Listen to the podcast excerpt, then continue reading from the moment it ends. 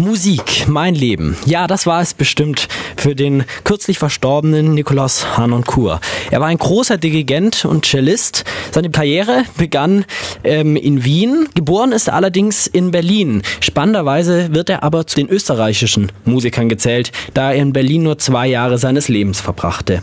Nikolaus Hanoncourt kam aus einer reichen Familie und schon früh interessierte er sich für das Cello. Seine ganzen anderen Geschwister waren auch allesamt Intellektuelle und er ähm, erzielte schon sehr früh erste Erfolge auf dem Cello.